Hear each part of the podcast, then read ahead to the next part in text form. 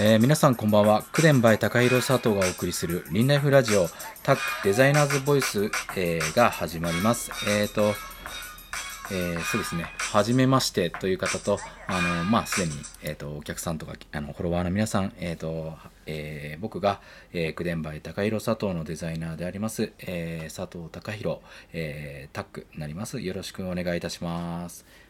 えっ、と、今日は、えっ、と、ちょっと今、ゆるく感じで、今、スタッフのあさみとせなと、えーこういう形で、えーまあ、口伝の近況だったりとか、あとは、あの、えー最近質問箱でお悩み相談っていうことをちょっとしてたんですけども、そういうので、あの、えーあの、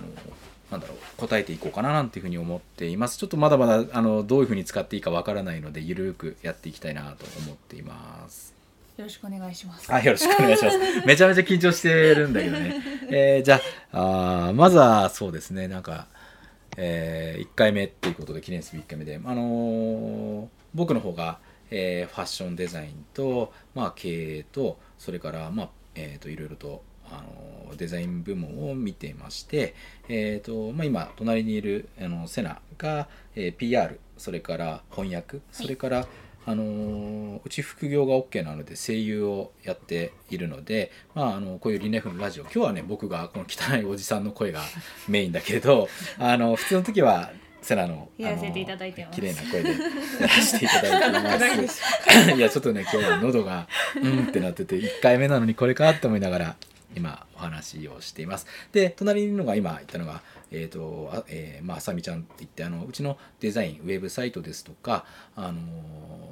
その皆さんのお手元に届く紙物とかっていうのをデザインしてるのが彼女になります。えっとあと一人僕の弟ってね、えっとシンジっていうのがいてあとスタッフがあのイタリアの方にもあの一人いて今ちょっとねコロナ禍なんで来れないので、えーイレーネというので、まあ、大体あの4人でやっています。え主にローカライズ部門があの、まあ、セナとあのイレーネでシステム部門が僕とシンジ、えーそれからまあサイトのあの構築とかデザインをあさみちゃんとシンジっていう形でなんかいろいろ手持ちメント発送なんかはねみんなで全みんなでみんなでやっています。まだまだ本当に小さなねインディペンデントなブランドなのでなかなかその人手とお金がないものであの、まあ、今ここね実は、えー栃木県の日光っていうところで、えーお送りしています。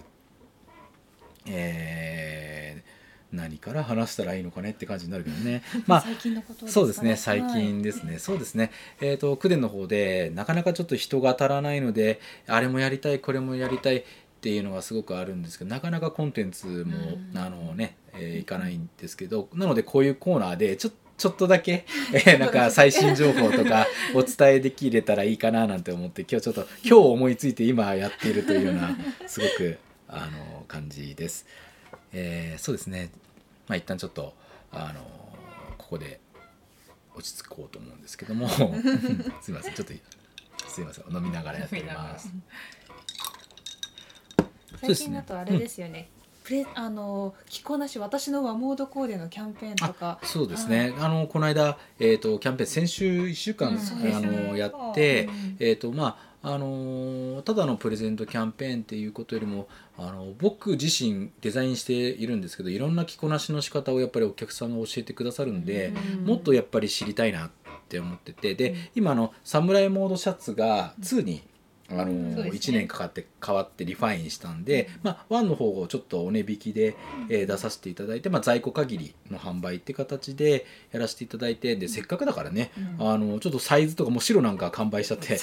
ないないんですけれどもう残っているものを皆さんに、まあ、クデンってどんなブランドなんだろうかとかクデンの服ってどんなのかなっていうのをちょっと味わってもらいたいなと思って今回ねプレゼントっていう形にさせていただいて、そしたらね皆さんからすごく着こなしね。すごいねのがが来てて。す。ねなんかびっくりしちゃってて本当は全員にプレゼントしたかったんですけどサイズがないってわなーって思ってちょっとあの泣き泣く泣泣くあの抽抽選のマシンを使ってねランダムでビューってやらせていただいて、えー、とプレゼント。でなんでちょっと早めにお願いします連絡したのかっていうとやっぱり土日皆さんがお仕事でちょっと落ち着いてたりまあ土日を働いてる僕らもちょっと働いてるんですけど働いてるお客さんもやっぱり、えー、とゆっくり来て、あのき楽しめる時間帯に早くね送ってあげたいなと思ったんでちょっと今回はあのパッとやってパッとすぐ当選してすぐお送りさせていただくっていう形になっててでまた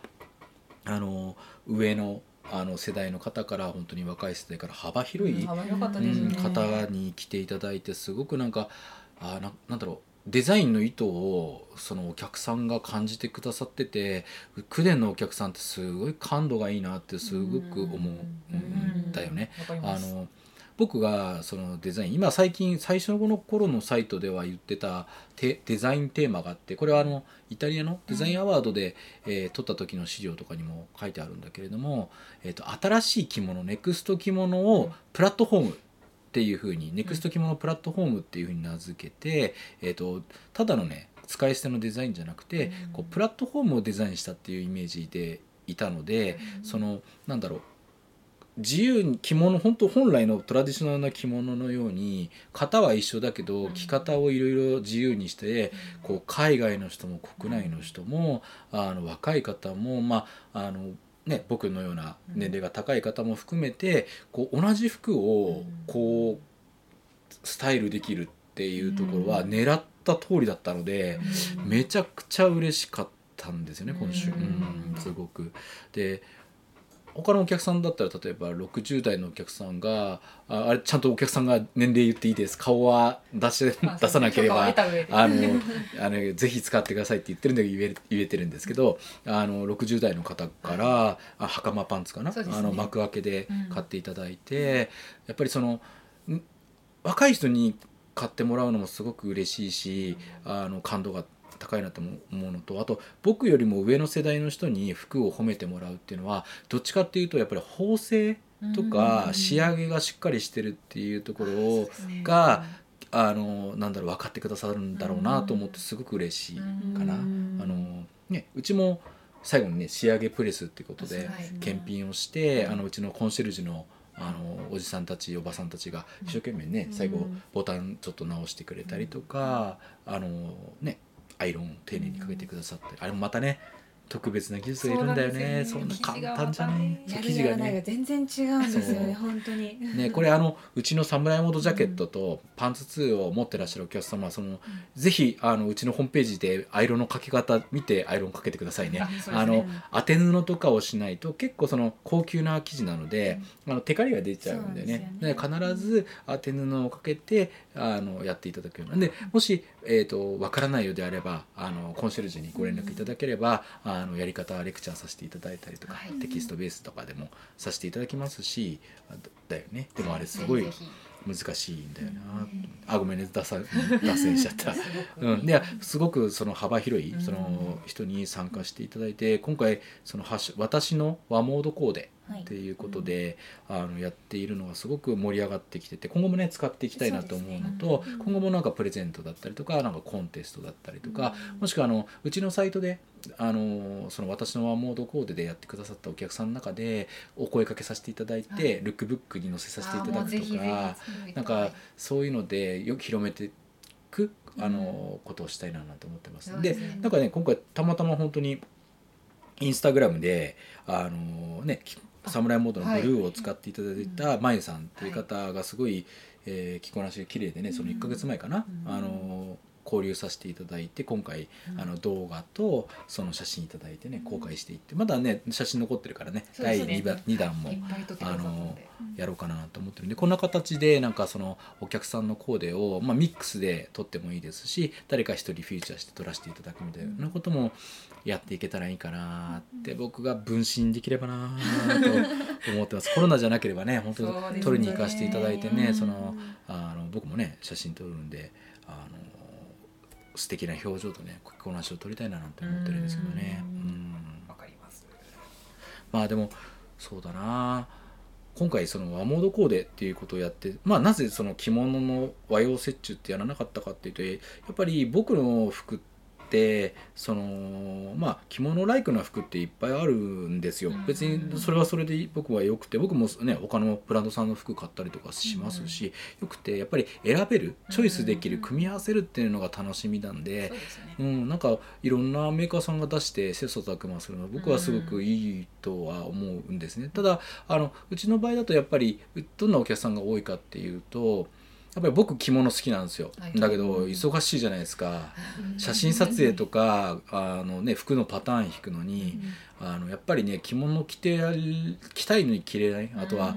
あの僕が小さかった頃からやっぱりみんなもそうだけど、はい、若いと思うけれどやっぱりさこんな暑くなかったよね。そうですね。暑くなかった。そうですね。全然違うと思います、全然ね、だからやっぱり着たいんだけど着れないっていうのが実情。例えば僕なんか介護もしてるしあの障害がある子供を預かってったりみんなのねまかないまで作ってデザインもして映像も作って写真も撮ってサイトも作って発送もしてるからあの正直すげえ悔しい。あの着物をきれいに着てる方とか見ると羨ましいって思う人って多分僕以外もいるないるんだろうなって思ったんだよね。あの着物好きなんだけどやっぱりその生活のライフスタイルでなかなか着れない。でやっぱりそのうん、その着付けができないから着れないとかじゃなくてやっぱり忙しくてとか動きにくくて着れない、で、ね、いろいろあるんだけどやっぱりでもどうしてもその着物とか、その和のテイスト大好きっていう人がちょっとでもね普段の生活に取り入れるれたらいいなっていうのが、あのやっぱりデザインの考えた。要は僕が困ってるから、うん、こういうふうに困ってるお客さんいるだろうなと思った着想と、はい、あとやっぱり海外のお客様でよくうちのほらモデルとかもこの間、はい、あのね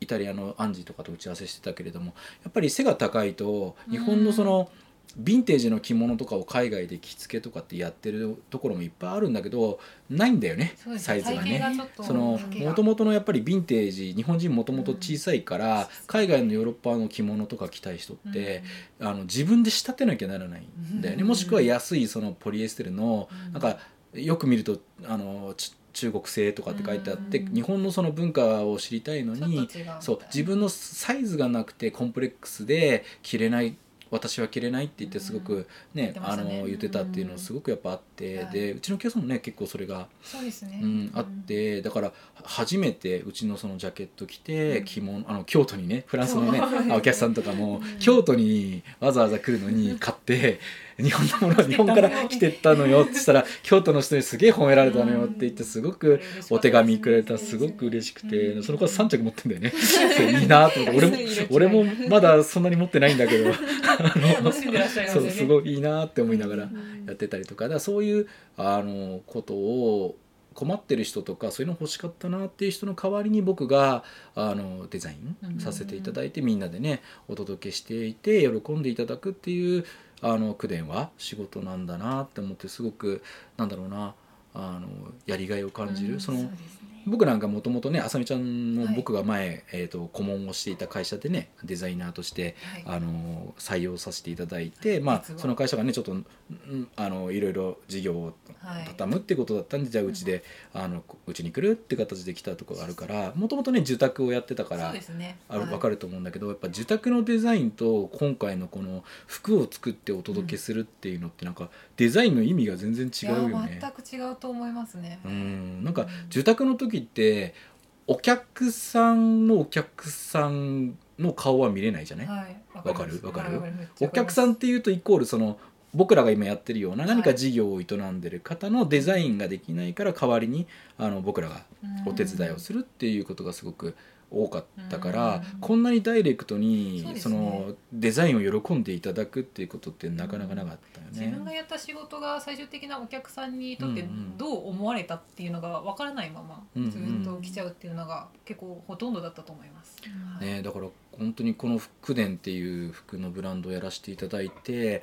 なんだろう本当にいいのかなお金払っていただいてるのにこんなにありがとうって言われるっていう仕事ってすごく素敵な仕事だしいやこれはちょっとその皆様のその本当に大変だと思うの？いろんな人たちが今、まあ、僕らもねあのあの小さなブランド大変だけどみんな大変じゃない人っていないと思うの、今の時代って。でその中で一生懸命働いたあのお給料とかお金から服を買っていただくことのそのありがたさっていうことをやっぱり肝に銘じながらね、はい。こうデザインとかをやりたいななんてすごくうん。あの感じるしねはい。っていうのが、うん。あのごめんなさいちょっと話が長いんだ ね。いつもねねプレゼントキャンペーンでお客さんの反応がすごいいっぱい来たことに関してすごくさらに嬉しかった。あとほら、うん。えっとジャケット？その前のプレゼントの時にジャケットを作って届いた方からも当選の、うん。あの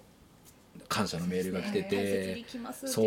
うなんかすごうくん。誰かのその人生のちょっとその楽しみになれたんだったなと思ったらすごくあの嬉しいななんて思いましたとはいいうところです。あとはそうだね。これどうしても話がな長い長いんだよな。すいません。聞いてる方もあのこういう結構あの論理的なあのどっちかというと感覚派じゃなくてあの論理派なので、あの構造中ですね。うん、構造化がギミックが多いのはこういう論理派なので、あのついつい話が長いんですけど、あのまあ最新情報としましては。はいやっぱりその、えーもうすぐ、えー6月の末日ぐらいにし、えーげえーと撮影が入るので、えー、と新型の3型、えーと今度はさ、えー、と名前言っていいのかな？もうね。サムライモード、えーライトリネンジャケットの、えー2タイプ、はい。うんえーということでちょっとよりカジュアルな、うん。あのジャケットになっていくような形なんですけどまあ洗えるジャケットはじうん。初めてかな？初めて。洗えるジャケットと洗え同じ型なんだけどそのサムライモードジャケットのあの、えーフォーマルな感じを残しながらカジュアルにも着れる、うん。えー、とリレンジャケットの2種類をちょっとじょ準備しようかなと思っています。あとはもうサムライモードシャツ2のあの、えー待望のショートスリーブ、はい。でもねこの間でも俺シャツ着たんだけど、はいはいはいはい。やっぱり普通のシャツよりも涼しいよ、あでもわかります首元がやっぱり開いてるし、うんあのすごく涼しく着れるなってやっぱり着てて思ったかうん。な。肩も張らないですしね。そうでそこがなおかつ半袖になるから、うん。もう裸なんじゃないかってれ まあねまあね。そのぐらい涼しくなるかなって思ってます。でえー、とそれからブラウス。これは初めてクデンで、えー、とユニセックスでずっと出してたんですけれども、まあ、レディースと一応銘打ってます。でも男性着ても別に構わないです。あのうちのねあのモデルのタリックとかはあのほらすごい中性的だからモデル、うんまあこれから今モデルって言ってるけどこれからまだ出してないんだよね。そうです。そうだよね。あのご購入した方にリンレイフっていう冊子を入れてるんでその中にアンバサダーの紹介で先出しでミサマルさんと、まあ、タリックってアンバサダーアメリカと、うん。それからいあのイレあごめんなさい。はいイタリアのアンジーっていう、3人があのワールドアンバサダーってなるのでそのうちのあのタリックが結構その中性的な、そうですね。あのまあスタイルを。持ってる方なんで、まあでも車椅子なんだよね。そうん。っていう方なんで、え彼なんかはね来ても全然あのね。だからプライドブライド予告ですけどミサマルさんのあの格好そのタリックアメリカのドレッドヘアの、えー、と黒人のあの男の子すごい海外でアメリカでインフルエンサーで15万人ぐらいフォロワーがいるんだよね。だからまあ、ちょっとうあのその独自的なあの感性なんですけど、ううんちの服を着てくださってね、はい。すごく愛してくださって、うん。もうそれが今ページとか写真公開がもうすぐっていうことでね。だからその3つを今出す形です。で今回から初めて、えー、と XXS サイズっていう、XS の下のサイズが出ます。で大体イメージすると140センチ台150センチ台の方が着れる服っていう形で、えっと2つの理由があってデザインをちょっとしてます。はい。えっと一つはまず親子とかでリンクコーデとか、あの中高生とかと一緒に着てもらいたいなと思っているので、今回、えっとうちの服にしてはちょっと値段があの下げられるように素材とか工程を結構見直した、見直したんだけどついついギミック入れちゃうんで。そう やっていやだって長く来てもらいたいから少しでもちょっとなんか飽きずに来てほしいのでギミック入れちゃうちょっと工数が高くなっちゃうんですけど頑張ってうちの服って今あのフォーマルな、えーサムライモードジャケットパンツシリーズだと、まあ、3万円台って形になるんですけど、えージャケットも2万円まだちょっと値段決めてないんですけど2万円前半ぐらいで、もし受注会とかなんかクラファンとかやれればそこから 10%15% オフで買えるんで2万円切るぐらいでジャケットが最初の方はお届けできるかなと思いつつ、あとシャツに関してはまあそのままの値段になるんですけど、サイズが1個下になるしブラウスは、えー、とイメージはえっ、とですねプライドブレード三沢丸さんが着ている、はいはい。あの地盤シャツで襟とか立ち襟とかっていうふうにうんレースレースのオプション半襟つけてるじゃないですか、はい。はい。あれを、えー全部揃えるとなると結構お値段がかかっちゃうんで もう少し気軽にあの可愛い感じを出したいなと思ってデザインしたんです。また全然地盤シャツとはちょっと違うんですけど、うんまあ、系統的にはちょっと和ゴス和ロリの方がもうちょっと気軽にでやれないかなと思っているんですがだそれもまあ多分でも、えー地盤シャツが1キュッパぐらいだったっけ、うん。まあ、税プラ税抜きで、はい。なので多分それよりも5,000円とか安くなってなおかつオプションパーツをつけなくてもああいうレースのイメージ、単品で。うん。単品でああの遊べるあのすごくあの他にない、うん。えーなんか替えのないデザインかな。見たことない私推しですセナは一番好きよね、はい。そう。一応ねカラーバリエーションは白黒で出したくてブルーとか赤とかも出したいんですけど、あの生地はあるあるんだよね。うん。ただねますレースがね染めなきゃいけなくてあのうちみたいな小さなところだとなんか500着分ぐらいのレースを染めるとなるとそれだけでも何十万ってなってしまって ううーって言いながら今悩み中。そうですやっぱ適正価格はつけたいでいすからね。やそういやなん。でだからうちは、えー、となるべくそのあのち販売店とうん。小売店を通さないのでその分お客さんにもあの出したいし縫製工場ううちは縫製工場から出てきた金額を、えー、とたくさんに使わない限りは値引かないっていうのがポリシーなんであのなるべく縫製工場にもお支払いしたいっていうバランスをこうでお客さんが出せる金額とギリギリでっていうのですごくいつもせめぎ合ってて今僕が一番苦しいのは値段を決めるというところが今一番の仕事かななんて思ってますね。なんでそれが6月の下旬ぐらいに、えー、とお値段とどういう販売方法をするかっていうことがお伝えできるかなと思ってます。撮影が、えー、とにそうですね6月の21の週にちょっとあの、えー宇都宮と日光っていう地元をちょっと使って、今コロナ禍なんでね、ちょっとあの、フォロワーさんの方からあの、コロナの感染マニュアルをあのご教授いただいたんでそれを準拠しながらちょっとやってこようかななんて思っています。でその写写真もねあの今回ちょっと動画でうちの服ってこう動いて揺れたりするのが楽しいと思うんそうで,、ですね。ちょっとスーパースローモーションの何かその着動画みたいなの撮れたらいいかななんて思ってます。あとはえっ、とですねこれがビッグニュース。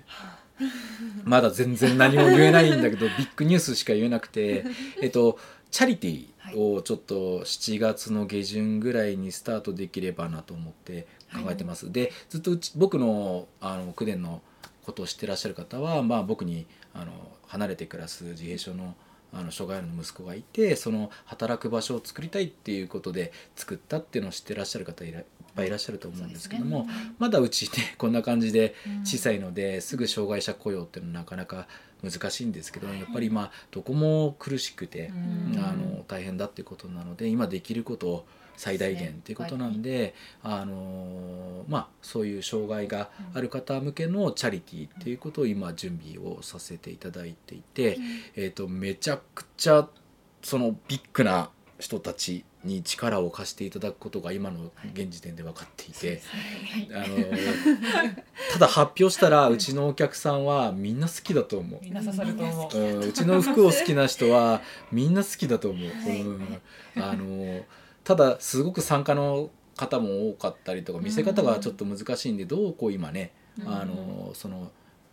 チャリティーの良さというかそういうのも出せるかっていうところをやっていってまあもちろん簡単に言うとうちのあの服に服とかアイテムに、えーとまあ、チャリティーで、えー何か工夫を施して、はい。えーまあ、販売させていただいて、うん。その収益をうちのあの純利益も含めてあのチャリティーに回すっていう形になっていこういくと思います。これもえー、と順調にいけば6月の末ぐらいに順次、えー、と情報公開がで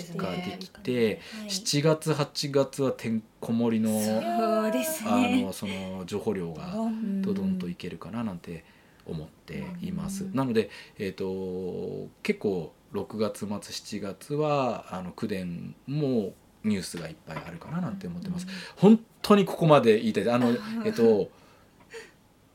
ビッグニュースが先週の末に決まって先週末に決まったんだよね。はい。あのなのでうん、まあまあまあ。あの聞いてる方もなんだよっていうのは分かんないと思うので あのこ交互期待という形、ただあの口伝らしいその本当にあ口伝らしいなって思ってくださるような、うん、あのチャリティーになることだけはお約束できるかなと思っています。はい、まあえっとこんな感じで近況報告なんですけど、で、そうですね。ちょっとまあまあ話長いんですね。おじさんおじさんは長いくなっちゃうんで恐縮です。あのじゃあ。えーと、そしたら、まあ、今後もねこうやって形で簡単な近況報告とか、ね、あの裏話をちょっと、うん、あの話せる範囲でお話ししながらやっていこうと思います。はい、まあ、最終的なコーナーとしては、えーと、ちょっと試しにやってるんですけど結構そのえーと、学生さんとかブランドを立ち上げたいって方からのあの問い合わせとか相談っていうのがちょこちょこ来てるんで、まああのー、質問箱だっけ？よくあるやつ、ね、初めて使ったんですけど、はい、質問箱で募集してた、はい、募集してたんで。何個か質問来ないかなと思ったらあの来ていただいた方がいらっしゃるんで、まあ、そこからいくつかチョイスして、うん、まあ、デザイナー的デ,、まあ、デザイナー向けあとは経営者向け、うん、それから、えーと例えばあの何でしょう。ファッションブランドを立ち上げてみたいとか、新規事業を立ち上げたいんだけどっていうような方に向けて何かアドバイスができればまあ大したことないんですけどね。あの、えーと、成功体験は全くアドバイスできないです。はい、あの なぜかっていうと僕会社潰している人間なので、偉そうなこと言えないんですけど、その代わりどういうふうにしたら失敗するっていうのだけはすごくこう感度が上がっているので、あのそういう観点でよよろしければ何かどしどし今後も質問いただければ、まあ、いくつかピックさせていただいてただ質問箱で文章返すんじゃなくてこういう形でちょっとトークでお返しさせていただけろうかなと思っております。じゃあ、えっ、ー、と瀬名さん、はい、質問なんか俺まだ見てないんですけど、そうですね。はい。じゃあえっ、ー、といくつかピックアップして、はい、えっ、とじゃあこれにしましょうかね。はい、えっ、ー、と質問です、はい、え。デザイナーで独立をしたいと思っています、はい。デザイナーに最も必要なスキルは何だと思いますか？という質問いただいてます。はい。はい、あ、そうね。何々さんとかわかんないね。そうですね。質問が匿名なので。すみません。おじおじさんなんで使い方が一緒かない。あ、いやだからな何を今聞きたかったかっていうと、うん、今そうすると独立したいってことはもうすでにデザイナーとしてサラリーマンだったりとか、ね、もしくは学生さんだったりするのかな。独立はいはいえーとそうですね。独立どうどういうふうにどの設定で言ってあげたらいいのかな。まあじゃああれかな。あの会社でやっていて、うん、デザイナーを独立フリーランスとかになりたいっていう感じでいいかな。はい、えっ、ー、とそうですね。僕自身もえっ、ー、と個人事業主っていうのはここ今ガーベラデザイン9年をやってる会社がガーベラデザインっていうんですけどこれやってる前はまあ個人事業主で、えー、と1人で、えやっていて途中からまあうちの弟がジョインしてまああさみちゃんとか、ねセナとか他みんながジョインしてきて、まあ、今の新規事業をやったって形になってたりとかしてますんで僕自身がまあ高卒まあ、専門学校中退なんですよ。でそこからいろいろと、えー、サラリーマンもやってきましたし、まあ、派遣もやったしパートもやったしアルバイトも経験してるし、まあ、ベンチャーのやあの役員もやったしその外資系も行ってたし、えー、と一部上場企業のサラリーマンもやってたしこうやって会社経営したし会社を潰したこともあるしつって多分多分世にある 職業は大概立場を経験してるんじゃないかなって思う。あつそうめっちゃ潰しが効くね。何やってても食べていけると思って何でもやって大丈夫。あの頑張って働くんでそれはいいんだけど。あのなのでフリーランスになった時に一番大事なことっていうのはやっぱりサラリーマンで僕も独立して一番思ったのが、えっ、となんだろう。いろんなものにやっぱ守られてたりとかいろんなことを代わりにやってもらって自分の仕事、はい、部署例えば部署がデザイナー部署とかって言ったら、うん、その仕事だけに集中でさせてもらえていたんだなっていうのはすごくやっぱ独立して思ったことです。うん、例えばフリーランスになるとやっぱり今度は経理もやらなきゃいけない経費を計算して税務署に報告するのも自分だし、えーと、例えば税金を納めるんだって税理士をつけなければ税金を納めてくださいよなんて経理の人が言いに来る来ることもないじゃない、ね、自分でで税務署もあの督促が来るわけじゃないのあの携帯電話のように毎月来るんじゃなくて自分で納めなきゃいけないから、そういうところだったりとかもちろん営業っていうこともしなきゃならないし、えーと、あとは一番そうだな覚悟しておかなきゃいけないのはやっぱり値段を自分で決める。自分で自分の価値価格を決めるっていうのが多分サラリーマンにはない経験かなと思うから、そこら辺をちょっとあのフリーになる前はその覚悟をした方がいいかななんて思う。そうそう。あとは額面で30万いただけたからといって、はい、30万そのまんま使えるわけじゃなくてやっぱり打ち合わせの経費だったりとか、いろいろそういう経費っていうのが今度引かれていく。だからお給料とはまた違うっていうところをまずは、まあ、税務の部分とかそういう部分を、まあ、今ねいっぱいネットでもねそういう教えるツイッターやサロンとかあるあるけど、あのまあ情報はねあの勉強されたらすぐ出るかな、うん、心構えとしてはやっぱりその今までデザインだけに集中できてたものが、それ以外のものにも時間が取られると。で、えー、それに向き不向き自分が向いてるのか向いてないのかっていうところをまずジャッジメントする。で向いてないけどやりたいんであればどういうことを勉強したらいいかっていうところをあの詰めておいて、まあ、時が来たい。準備がそれば出ていくっていう形がすごくあの心構えとしては大事かななんて思います。でもあごめんね怖い話だったりは してるけどあの自分でやっぱり裁量ができる、はい、自分で自分の値段をつけるけど怖いけれどもその達成感っていうのは全てあるなと思うし、あのなんだろうえー、楽しいとは思います、だからあとはその自分が向いてるか向いてないかっていうところはやっぱり判断しなきゃいけないしやりたいかやりたくないかっていうところをやってまあ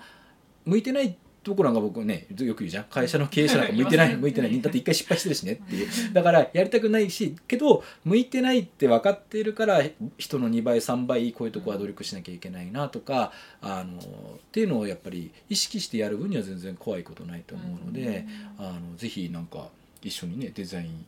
ねなんかコラボできるようなことがあったら面白いなと思います。はい、こんなんで。現実的な。はいすみません。ちょっとシビアな経営者の面があるんで、はい。そうですね。はい、じゃあ次いきますかね。はい。じゃあ次はあこれいきますね。はい。えアパレルブランドを立ち上げようと決意した時、まず何から始めましたか、との質問です。えっとそうですね。最初九電って、はい、えっと今この事務所にあるんですけど ね。そう木工だったんですよね。俺、うん、本当は、えーと、家具をデザインしたかったんですよ。家具すごい好きで、うん、なのでただ家具の勉強してたりとか実は環境省の、えーと新えー、フィリピンの森林伐採の視察みたいなのにも、あ選ばれて九電でね、うん、あのフィリピン行ってあの全然水道ん？電気水道が来てない電気しか来てない、えー、あ？水道が来てないのに電気とインターネットだけが来てるフィリピンのすごい片田舎にホームステイさせていただいたりとかして、あの勉強してたりとかしてて最初にクラウドファンディングをインディゴ GO で、あの組子あのカヌマの組子っていうのを使って、ラップトップボードってあのえー、パソコンを置いてねデスクでこうあの膝で置いて使うようなやつをめっちゃ作ったんですけどめっちゃ評判良かったんですよ。かっこいいっつって、ね、メディアとかガジェット通信だとね、取り上げてでもめっちゃ高かったん。ですよ。そうそう。でも職人さんが一から全部作ってるんであの iPad より高いじゃねえかって あのアメリカの掲示板のレディットに書かれてしまっていや何を言ってんだと日本のクレショクレイジーな職人が作ったんだからこれくらいするだろうっていう僕がいないのにそこでレディットで喧嘩が始まるっていうぐらい話題になったんですけどやっぱそこで失敗しちゃってインディゴーゴーでっていうところでそこから始まっていていやこれちょっとやっぱりえーと冷静に考えないとそのなんだろう楽しい好きなだけじゃダメだなお客さんのこと考えてなかったなっていうのを反省をしてもうちょっと分かりやすいものを、うん、あのやっていこうと思って実は服の方に、えーと、シフトチェンジをしていったってなります。でそこで多分最初にやったのって、2つ。経営者としてやったことはテストマーケティング、デザイナーらしからぬ発言ですいません。で、えーと、デザイナーとしてやったのがミシンを買ったこと、うん、でサムライモードジャケットのシリーズは最初シャツとパンツとジャケット3ピース全部セットで、えー、作って一気に作ってるんでね。ね。あの3ピースで、でそれをデザインするのにやっぱり1年かかって。います。で最初何デザインに 1, 1年かかったんじゃなくてやっぱりそのえーと、僕もともと日産整備専門学校中退なんで車とか大好きなんで構造がすごく好きで、うん、構造をちゃんと理解しないでパターナーさんとかあのなんだろうその縫製工場さんにお願いするのは超失礼と思って、うん、めっちゃまずミシンでこれを縫えなきゃあのうまく縫える必要はないけれども縫う大変さがわからないとダメだなと思ってミシンを買ってミシンの練習をしてパターンを引いて自分でシャツを作ってみたりしてで全然うまくいかなくてなんだこれって思って これはもうあのプロに。お任せしなきゃいけないことだし、あのまあ、もちろん僕も勉強してねやれるようにはなるけれどもあのっていうふうに思って勉強始めたのがブランドの最初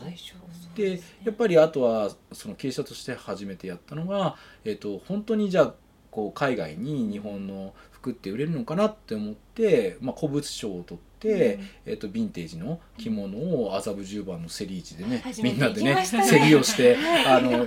びっくりしながらねすごく、ね、やってでいくらいくらみたいな形をやって買って海外にテスト販売っていう形をやってみたら、まあ結構あのお客さんからも好評いただいてあこれはあのいけるんじゃないかと思ってあのデザインをあの実行に移していったっていうことの2つを初めてやりました。ね、はい、なのであの小さく始めて、うん、えー、方向転換していくのおすすめですっていうか逆にねうちみたいな小さな会社お金もないからやっぱ小さくしか始められないから、うん、逆にそういうふうに知恵と勇気と工夫でやるしかなかったかなと思ってだからやっと最近ちょっとずつ新型が出せるのすごく嬉しくて、うん、でもなかなかねもう。でもヴィンテージの時からつながってるお客さんはまだいますよね。そうですね。ずっとね。そうね。組み合わせてね作ってあの来てくださってるもんね。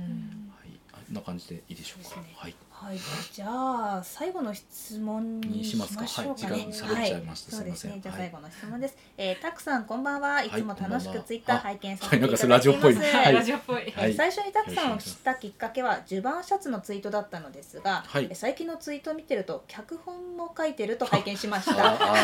純粋な疑問なのですが、ファッションデザイナーのたくさんがなぜ脚本を？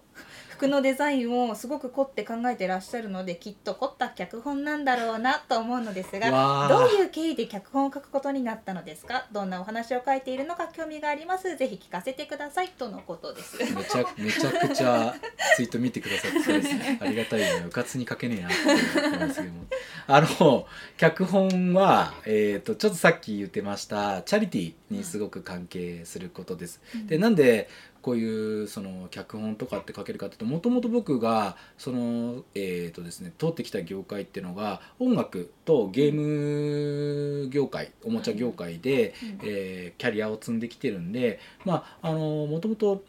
専門学校中退して音楽やるって言って東京出てってバンド組んでってやってた時に一緒に働いてたのがゲーム会社だったんですね。でゲームを作ってたので、まあ、そこで脚本を書いたりとかゲームのその企画書使用書っていうのを作ってたので、まあ、あとゲームも制作やってたので、まあ、そこでデザインとか初めて覚えたりとか、パソコンとか Windows とか、そういうソフトを開発ソフトとかもアドビのねフォトショップとかそういうのとかを覚えたっていうのがきっかけ、えー、でした。ね、うん、で多分そこからまあ、えー、と実はそのスパイクっていう今はスパイクチューンソフトになってるのかな？これは別に実名言っても大丈夫だと思うんだけど、でまあそこであの2年ぐらい働いててその後にあのなんだろうなコナミっていう会社にいたんですね、そっちはどっちかっていうとあのマーケティングだったりとか、えー、なんだろうな